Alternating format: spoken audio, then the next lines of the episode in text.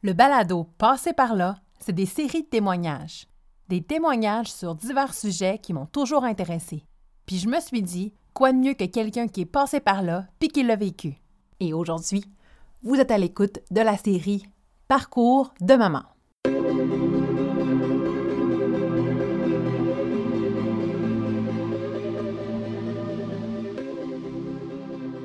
Quand je suis entrée dans ce parcours euh, qui long, ça a pris, je pensais pas que ça allait prendre 4 ans pour être honnête, hein.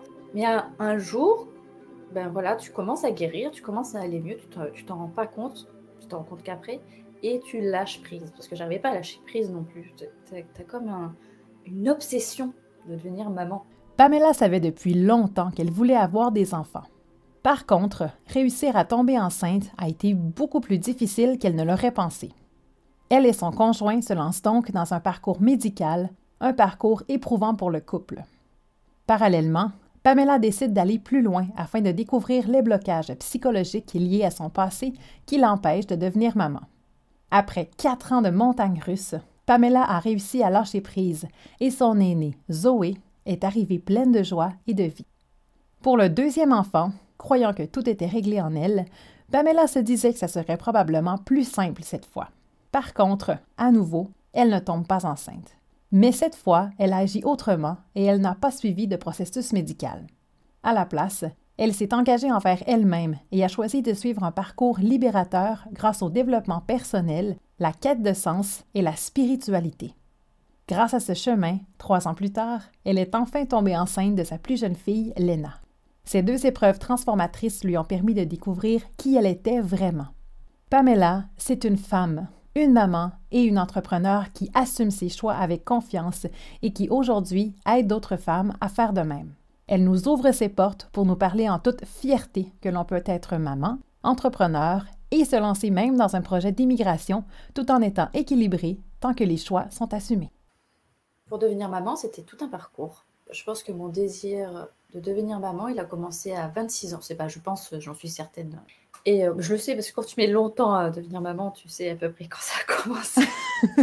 Donc c'était tout un parcours. Euh, moi, j'ai mis 4 ans à devenir maman avec Zoé. Tu veux dire que ça a pris quatre ans avant que Ouais. ça fonctionne, OK. En fait, je, à l'époque, j'avais des choses à résoudre. euh, Je me suis tombée dans un parcours médical pour savoir qu'est-ce que j'avais. Est-ce que j'avais un problème physique qui fonctionnait pas? Alors là, quand tu Mhm. tombes dans le parcours médical, c'est C'est laborieux? c'est laborieux, c'est très long. Il y a des choses, on te fait des examens douloureux. euh, on te prend aussi pour un numéro, il faut être honnête. hein. Ah oui, pour vrai? Madame, allez, mettez-vous là, écartez les jambes, on va examiner ce qui se passe à l'intérieur. Tu sais, c'est Donc, tellement c'était- pourtant émotif. l'émotion d'une femme qui n'arrive pas à devenir maman, Ah. c'est c'est Je même pas pas une imaginer. émotion, c'est c'est plus fort, c'est un parcours, c'est une déchirement. Enfin, pour moi, c'était un déchirement, quoi. Et donc, j'ai commencé un parcours de découverte de moi-même, de parcours, euh, de développement personnel, de, de comprendre un peu plus comment je fonctionnais. Je suis allée Mhm. voir un psy, j'ai compris, euh, avec le recul de, de plusieurs années, j'ai compris qu'en fait, j'avais besoin de résoudre des traumatismes que j'avais vécus dans mon passé j'ai vraiment tout un cheminement hein, parce que j'ai vécu des beaux, des gros traumatismes dans mon passé. Donc, quand je suis entrée dans ce parcours euh, qui était long, ça a pris, je pensais pas que ça allait prendre 4 ans pour être honnête. hein. Mais un, un jour, ben voilà, tu commences à guérir, tu commences à aller mieux, tu t'en rends pas compte, tu t'en rends compte qu'après, et tu lâches prise parce que j'arrivais pas à lâcher prise non plus. Tu as, comme un- une obsession de devenir maman. Tu vois, Ok. c'est, euh, Quand tu dis que tu lâches pas prise, c'est genre, je- je- c'est ça que je veux, puis ça va se passer, puis je fais, on va faire tout, puis tu focuses juste là-dessus? ça, tu essayes de contrôler. euh, OK. on peut pas contrôler. Donc moi j'ai compris que c'était psychologique, mais j'essayais de contrôler quelque chose. Quoi. Mais tu peux pas contrôler la, le, le spermatozoïde qui va voir l'ovule. Oui, bon, tu, tu peux pas contrôler ce qu'il faut. Quoi. Non, non, c'est leur job rendu là. Donc moi j'avais créé un super mécanisme de blocage en disant ça ne marchera pas. Ah oui, fait, mais tu, con- inconsciemment, j'imagine? C'était inconscient, mais Mhm. tu sais, le corps est très très puissant. Quand il te dit d'abord tu vas résoudre ce que tu as à résoudre avant que ça marche. Donc j'ai fini par lâcher prise, je suis tombée enceinte de Zoé. Ah, de même, là. Ah ouais, Quand- mais en fait, j'étais déjà dans mon parcours médical, euh, j'allais faire une insémination, euh, une insémination artificielle, mais j'avais commencé à... Oui, bon, euh, c'est bon, euh, pff, tu vois quoi, j'avais commencé, et puis euh, un soir, Ok. on était tranquille avec mon chum et tout, et puis boum, on a fait notre affaire. Et là, le lendemain, il y a les le médecin qui m'appelle, il dit « Oh mon Dieu, vos ovules venir nous voir immédiatement à l'hôpital et tout, parce que je faisais des piqûres dans le ventre. Enfin, c'était contrôlé par échographie et tout ça. Ok. Et j'ai fait Ok, bon ben, normalement, tu dois respecter un genre 2-3 jours où tu, tu n'as pas de rapport sexuel avant de faire l'insémination. Je suis assez foutu. et en fait, après 15 jours après, j'avais la réponse et j'étais tombée enceinte. Et je suis sûre que ce n'est pas l'insémination qui a marché, mais le fait d'avoir fait la veille notre affaire tranquillement fait que tout, tout ce quatre ans-là d'une montagne russe d'émotions aussi, j'imagine, parce que je sais, je sais pas parce que je l'ai pas vécu, mais est-ce qu'il y a un sentiment d'échec? De, ouais, c'est ça. C'est euh, il y a comme un épuisement, une une culpabilité très forte aussi de se dire mais pourquoi ça marche pas euh? Je pense que les émotions sont personnelles à chaque femme, mais moi je me sentais nulle, euh, je me sentais coupable, je me sentais désespérée à chaque fois que je voyais que mes règles arrivaient. Alors en plus, j'avais des cycles longs. Alors des fois, je me disais, ah, ça fait 32 jours, tu vois, mais tu comptais les jours, quoi. Ah ben, et puis le 33e jour, j'avais mes règles et là, c'était un effondrement systématique.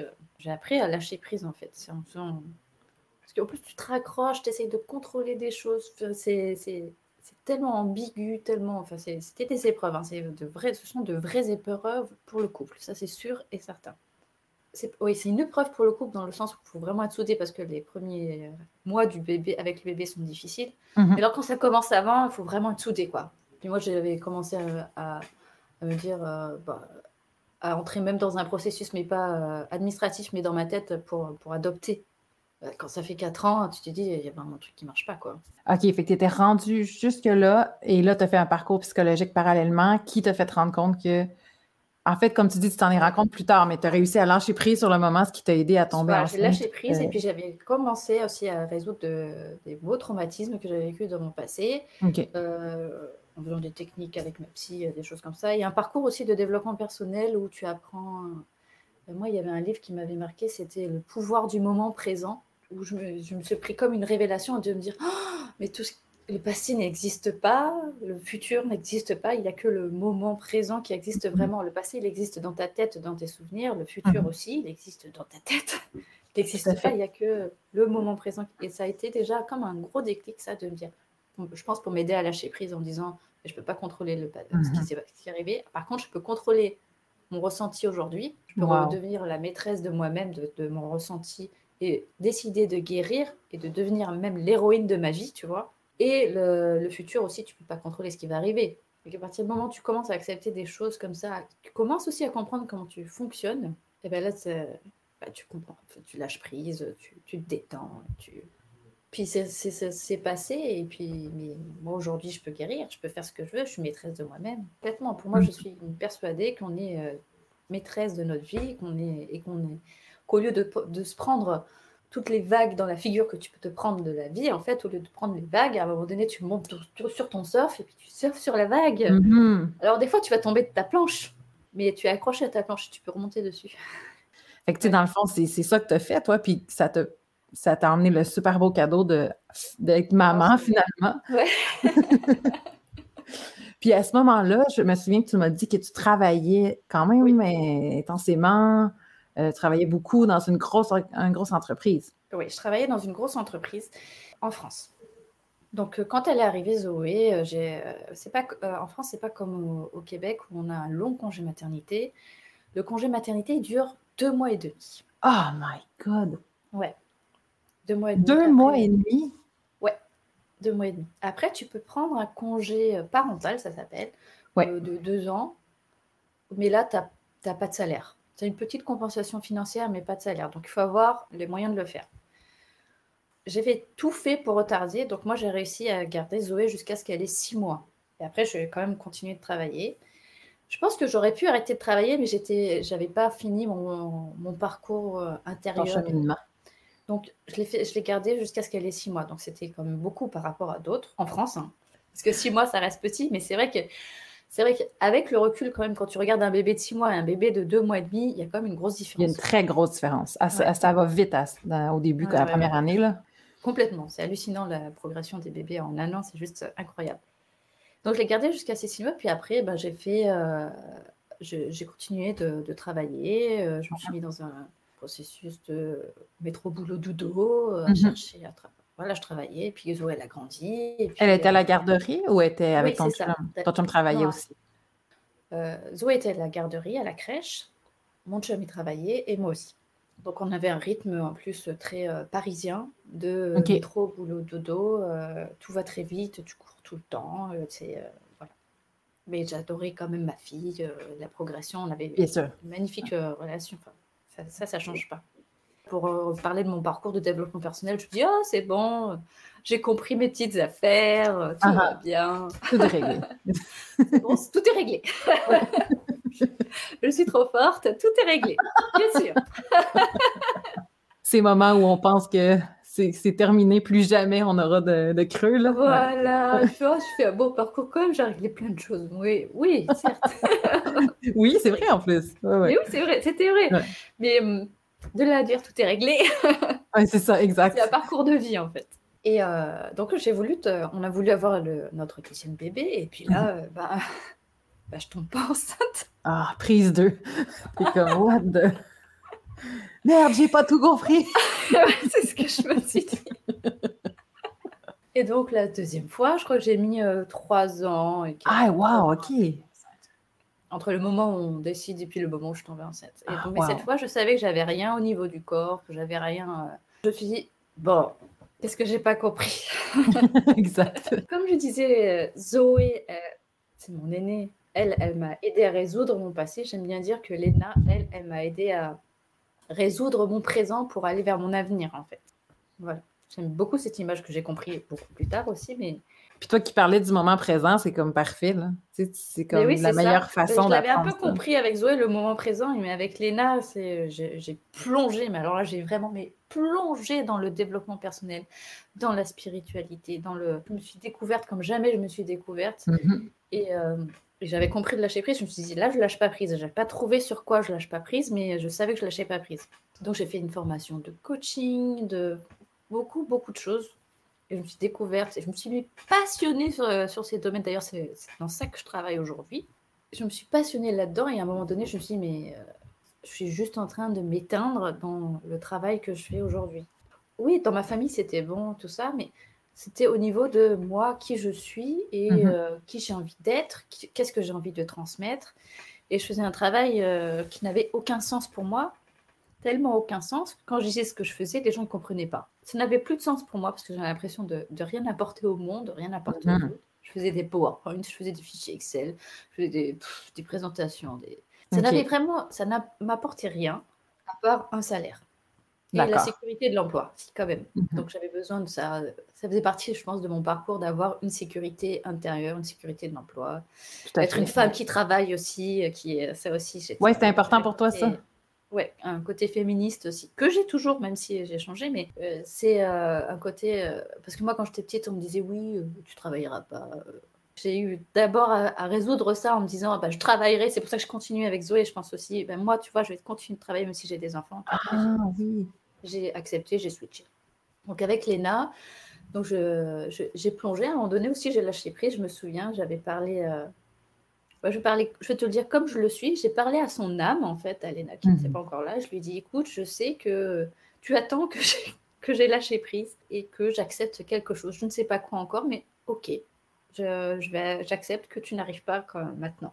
Je vais parler comme ça. Puis après, j'ai eu une session de, de, coaching. Et puis là, je me suis sentie euh, lâcher prise euh, complètement. Lâcher prise, c'est aussi physique, en fait. Ça, comme, bah, comme le blocage que je t'ai dit que je le mettais sur mon corps, ah bah, c'était comme s'il était tombé. Mm-hmm. Je l'ai senti tomber. Après coup, j'ai senti que j'avais senti. Je en fait, il est tombé à ce moment-là, j'ai même pas remarqué.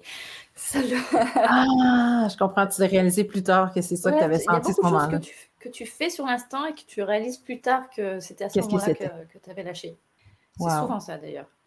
Et ben, en fait, il y a eu ça et il y a eu euh, la décision, ça, ça, s'est passé quasiment en même temps, la décision de dire ok, je vais quitter mon emploi et je vais euh, créer mon entreprise, vivre de ma passion, faire quelque chose qui me, qui me correspond et qui mhm, euh, m'apporte quelque chose et qui apporte aux autres aussi. Et quand j'ai pris la décision et que, j'ai parlé à l'âme de Léna, je suis tombée enceinte, mais tout de suite. c'est magnifique. Ça n'a pas de bon sens. Tu confirmes que c'est vrai c'est vrai, tu sais, que des fois, on s'accroche à des affaires, puis que ça fait pas de sens, puis que si on lâche pas prise, on va être pris là-dedans tout le temps, tu sais. C'est capoté. Et pour moi, on est tous dans, le film de notre vie. Après, tu choisis comment tu veux être l'héroïne ou le, héros de ta vie, mais on est tous dans le film de notre vie. OK, cool. Fait que là, tu tombes enceinte. Puis le fait que tu voulais partir ta propre entreprise, est-ce que le fait que tu es tombée enceinte, tu as eu peur de. Il a fallu que tu jongles avec ça, j'imagine? Cette envie-là d'avoir ton euh, propre entreprise? Euh, j'avais, euh, j'avais commencé à faire plein de choses d'ailleurs. J'avais commencé à faire partir mon entreprise et tout ça en même temps que ma job, en même temps euh, que j'étais enceinte. Et je me suis dit, quand Léna est arrivée, bah, j'ai fait comme j'avais dit. Euh, je me souviens que même quand je suis partie, j'avais dit à ma, à ma, chef qui commençait à planifier euh, mon retour. Je hmm. commençais à être très très mal à l'aise avec ça. Et je lui dis, écoute, je vais être honnête avec toi. Je ne peux pas le dire officiellement parce qu'en France, il faut que tu, fasses, tu fasses les démarches dans un certain sens. Mais je ne reviendrai pas, en fait. Et elle a très bien pris. Et en fait, ça l'a hyper inspirée. Et plus tard, elle m'a réécrit en me disant bah, J'ai fait comme toi, j'ai quitté mon travail. ouais, parce que je lui avais expliqué mon chemin et qu'en fait, c'était pas l'entreprise qui avait changé, j'avais simplement changé et que j'avais besoin mhm. d'autre chose, j'étais en quête de sens. Et ça l'a ça l'a fait réfléchir. Elle, a fait son propre travail. Hmm. Elle me l'a dit. Je trouvais ça merveilleux qu'elle me le dise d'ailleurs. Mais tu t'es senti à ce moment-là qu'il fallait que tu sois honnête avec elle, puis tu vois, là, ça l'a aidé pour toi, puis ça l'a aidé pour elle en bout de ligne. Ouais. C'est magnifique. Rien n'arrive pour rien. Exact. Tu lui dis ça, mais tu es enceinte, tu travailles un peu sur ta propre entreprise, euh, les soirs, j'imagine, euh, ouais, ouais, quand tu n'es pas au boulot. Et là, tu accouches, donc Léna arrive. Et puis, je et puis là, euh, là encore, je m'étais mis une pression à me dire, je vais créer mon entreprise avec le bébé. Toi, tu t'es dit, ça va marcher, go, on essaie, puis... Ouais, je vais y arriver, tout ça. Et en fait, mm-hmm. alors je sais qu'il y en a qui arrivent. Mais moi, je me suis mis tellement de pression à un moment donné, bah, j'ai fait un coaching avec une personne. Elle m'a dit En fait, tu as juste le droit d'arrêter complètement et juste d'être maman si tu as envie. Et là, j'ai eu comme une révélation à me dire Bien oui, c'est ça que je veux. Je veux juste être maman et profiter de mes enfants. Bah, je m'étais dit trois ans. Donc là, je l'ai fait vraiment fait pendant trois ans. J'ai juste été maman. Je me suis occupée de mes filles pendant trois ans. Tu peux être féministe et maman au foyer, en fait, hein, complètement. Donc là, je, Là, c'était encore une autre forme de lâcher prise parce que tu prends une décision, tu sais, cette décision-là qui te fait tomber enceinte, de faire partir ton entreprise, quelque chose qui te passionne, qui te porte, et là tu te dis, euh, oh ben non, en fait, je repousse encore mon projet. Ah, est-ce que ça a été euh, dur à accepter d'une certaine façon? Ah non. Non, ben, financièrement aussi, parce qu'il y a toujours le, côté financier. j'avais des économies, j'avais un petit peu d'aide. Enfin, donc il n'y a pas financièrement, c'était. C'était correct. Et donc, je me suis occupée de mes filles euh, à temps plein pendant trois ans. Et c'est ce qui m'a permis aussi, quand mon chum m'a dit qu'on avait euh, qu'il avait la possibilité de déménager euh, au Québec, de dire vas-y, dispo. Tu sais que en plus, rien n'arrive sans rien. Il y a quelques années auparavant, je lui avais dit que je rêvais de ça, d'aller vivre à Montréal. Les synchronicités, des fois, c'est juste hallucinant. Il savait que, je vais être d'accord tout de suite, il n'y avait aucun blocage de mon côté. Ouais, ouais. c'était comme all in. En plus, tu étais à la maison, tu n'avais même pas. Oui, j'étais à la maison, je m'occupais. C'était parfait. Et il y avait, s'était même passé des choses étranges, comme des ressorties où je me disais, euh, je me souviens, j'étais dans ma cuisine en train de, nettoyer ma table et je me disais, ah, je crois qu'il faut qu'on déménage. Et puis là, il vient. et là, il vient me propose ça. J'ai fait, mais bien sûr. Justement, j'étais en train de me dire que. ah, c'est magnifique, ça.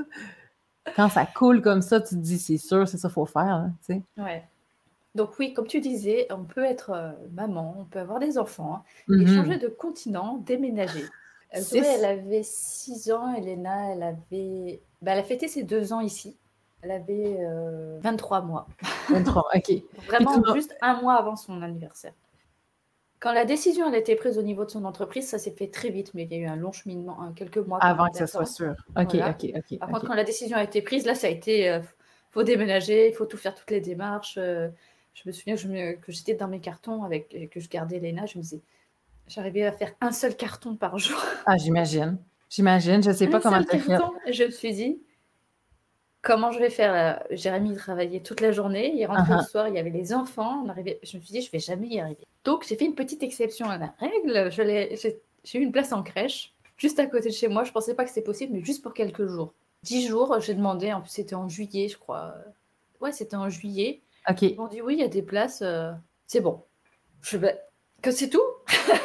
Waouh, génial, parfait. donc, Donc là, ça, il y a eu un coup d'accélération pour pouvoir faire notre déménagement. Mais oui, parce qu'il fallait que ça, fallait que ça se passe, là. Oui, non, parce qu'un rythme de un carton par jour, il aurait fallu que je prenne. euh, En plus, il y a plein de choses que j'avais pas envie d'emmener, mais il faut vendre des meubles ou alors les donner. Enfin, tout ça, c'est des démarches qui prennent du temps, tu vois. Bien sûr. Oui, puis il y a ce côté émotionnel avec ça. Qu'est-ce que tu gardes, qu'est-ce que tu donnes, qu'est-ce que tu vends? J'imagine que oui, c'est un processus qui va au-delà de la technicalité de faire des boîtes, là, tu sais. C'est... oui. Et puis en plus, il y a tout un. Ouais, au niveau de l'émotion, c'est en fait à un moment donné, tu rentres chez toi, tous ces meubles là, c'est pas possible. Donc euh, tout ça, ça va virer. Hey, c'est fou! C'est vraiment une démarche complètement différente. En termes de délai, c'était super court euh, entre la décision tu Mhm. peux partir et tu pars. euh.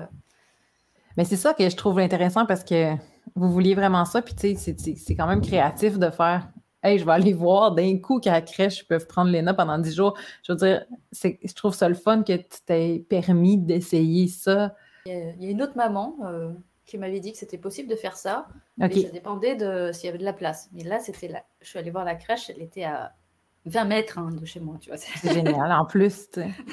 Vraiment à 20 mètres, je, je suis allée les voir. Et puis, euh, non, je vais appeler, je crois, d'abord. Puis ils m'ont dit que c'était possible. Je me suis dit, c'est tellement facile, c'est incroyable. C'est- c'est ça. Si c'est facile comme ça, c'est fallait que ça se passe de même, puis Ouais, c'est ouais, parfait. ouais. Comment tu as préparé tes enfants à ce grand changement-là? Ah, c'était pas facile quand même. euh. Bah, Léna euh, s'en chier un petit peu euh, tant qu'elle est avec ses parents. Tu étais petite encore, c'est elle ça. était petite. Même si la période de crèche a été. Comme la période était courte, on n'avait pas trop le temps de faire un temps d'adaptation, donc c'était pas évident. Euh, Moi, Ouais, ça a été je difficile. que la laisser, là, je pleurais en la laissant. Oh my my. Oh! J'ai quand même pas osé te demander, on dirait. Mais si, si, si, juste pour 10 jours, là, je j'ai pleuré, mais. euh, laisse Ah, j'en doute pas, j'en doute pas. Tu devais faire les, les boîtes en pleurant. C'est pour une bonne cause, faut pas que je oui, lâche. voilà, je pleurais en la laissant. Enfin, après, j'arrivais à, à relativiser en faisant mes cartons, mais enfin en faisant mes boîtes. Mais euh, en la laissant, là, j'ai, pleurais, mais euh, enfin bon.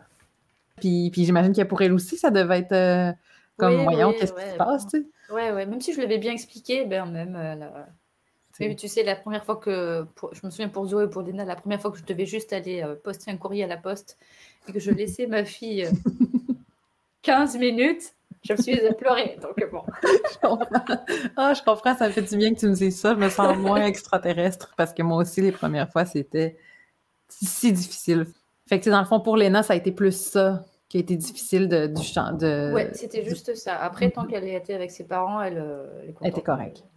Tandis que pour Zoé, Zoé, était plus vieille, là, plus consciente de, de- voilà, et on du lui a demandé de faire du tri dans ses jouets, c'était très, très, très, très, très Mm. difficile. Je pense que c'était même plus difficile par rapport aux autres enfants parce qu'elle était vraiment très attachée. On a gardé beaucoup de jouets. On a, on a vraiment beaucoup, beaucoup parlé avec Zoé. Oui, elle était triste de partir. Mhm. Elle était incroyablement triste de quitter aussi sa cousine qu'elle adore, mais elles ont une relation, magnifique relation avec sa cousine. La solution, c'est qu'ici, euh, ben, elle, elle appelle quoi, en, en visio, elle les appelle. Et elle me disait, elle était mignonne, elle me disait, mais euh, en France, quand on arrivait, elle me disait, en France, j'avais euh, 30 amis, elle me listait depuis la crèche. Je lui disais, tu es très, très forte pour te faire des amis, tu, tu vas t'en faire beaucoup. euh, et ce sera même beaucoup plus facile pour toi que pour, euh, que pour moi, qui est adulte. Tu peux en Oui. être certaine, certaine, certaine. Et je lui ai tellement dit tous les jours, tous les jours, qu'un jour, elle m'a dit, euh, tu sais, maman, moi je, moi, je me fais des amis trop facilement. Et quand elle m'a dit ça, avec une assurance, c'est bon. Elle a bien compris le message. Ouais, ouais, ouais. Elle a bien. Ça, tu sais, au point que Et ça elle venait d'elle. des tu sais. amis facilement. Ouais, un an et demi après, tu vois que, tu vois que ça va, là. Elle me dit, elle a dans sa classe à l'école, elle me dit, euh, toute ma classe, ce sont mes amis. Moi, jamais je me suis dit ça quand j'étais petite, que toute Mon ma Dieu, moi non classe, c'était tous mes amis. Et au parc, elle s'est fait des amis facilement. Euh, vraiment, euh, on va voir des voisins, on va les chercher pour aller jouer au parc. Et des j'entends Zoé, quelqu'un qui arrive, une amie ou un ami qui arrive. Puis après, je fais Oh, c'est bon, allez, on y va, on rentre. Et là, j'entends Zoé dans le parc. Oh, comme, il y a ah, quelqu'un d'autre qui arrive. Bon, on va rester encore 5 minutes et puis après, Zoé Donc, C'est bon, elle a des amis. fait que finalement, vous restez une heure de plus pour tous Mais les oui, gens qui ça. arrivent. Même s'il fait moins 10, on se retrouve à rester 1h30 au parc. Ah, mais tant mieux, ça doit, être, ça doit faire un, ça doit être un soulagement aussi pour, euh, pour, les Oui. pour vous, là, pour toi puis, puis Jérémy, de faire comme, OK, elle est correcte, ça va. Euh, puis, comme tu dis, peut-être même plus intégrer avec plus d'amis que, que, que, vous deux, tu sais, parce que c'est vrai que pour les adultes, c'est plus, ben en plus en pandémie, là, mais ça y est, la, la COVID qui est arrivée. ben non, ça c'est comme bonjour, je vous complique la vie. c'est super chiant, ça devait être super euh, difficile, j'avoue, hein.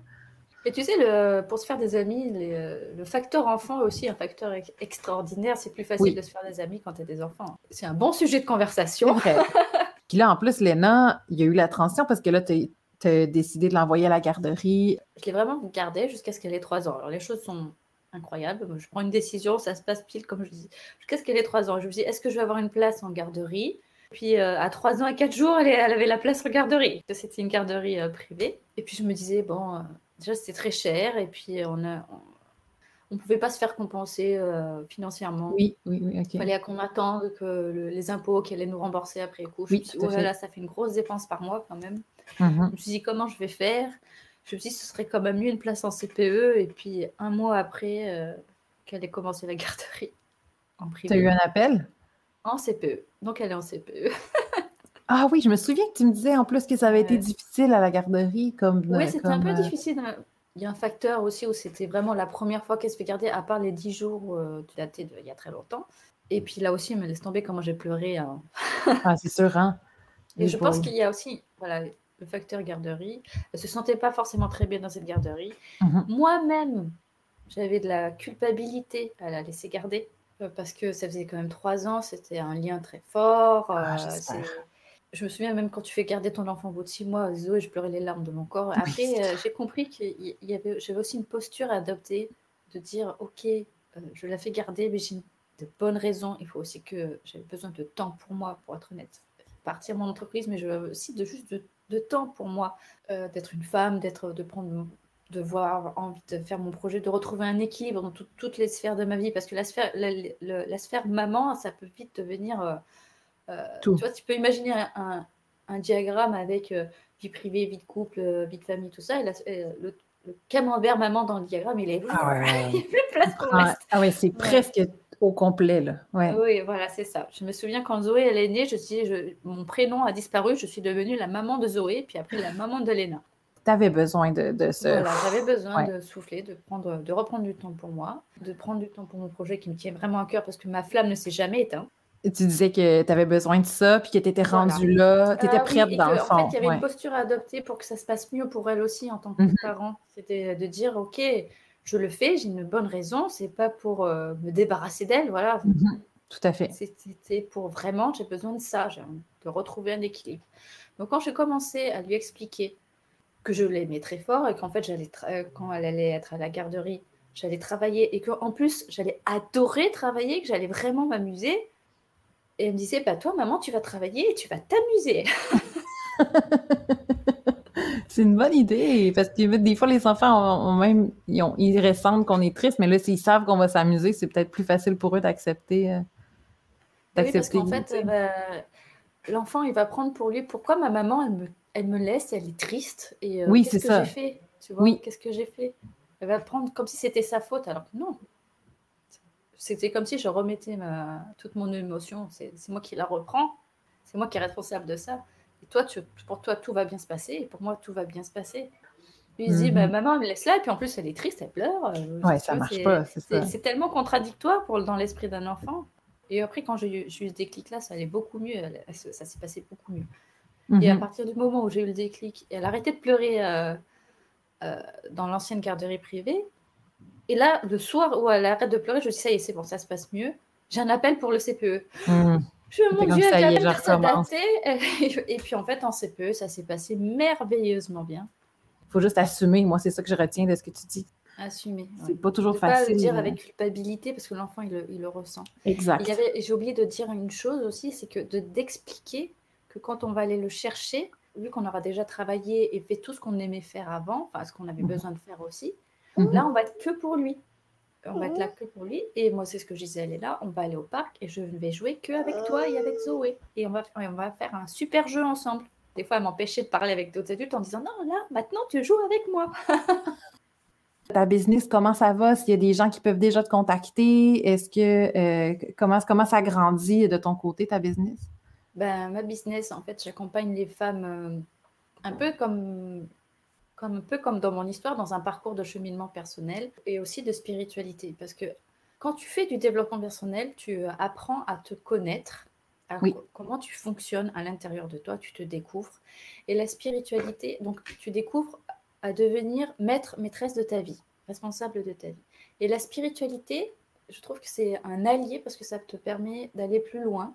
C'est en dehors de toute religion, c'est un parcours personnel, mais c'est de croire à quelque chose qui est plus grand que soi et qui est là pour toi, qui est là pour chaque être humain et qu'on est tous connectés. On peut danser avec. Donc, moi j'aime bien mmh. la vie, tu vois. Tu deviens maîtresse de ta vie, l'héroïne de ta vie, et tu apprends à danser avec la vie. Tu allies les deux parce que tu apprends à être maîtresse de ta vie et tu danses avec la vie.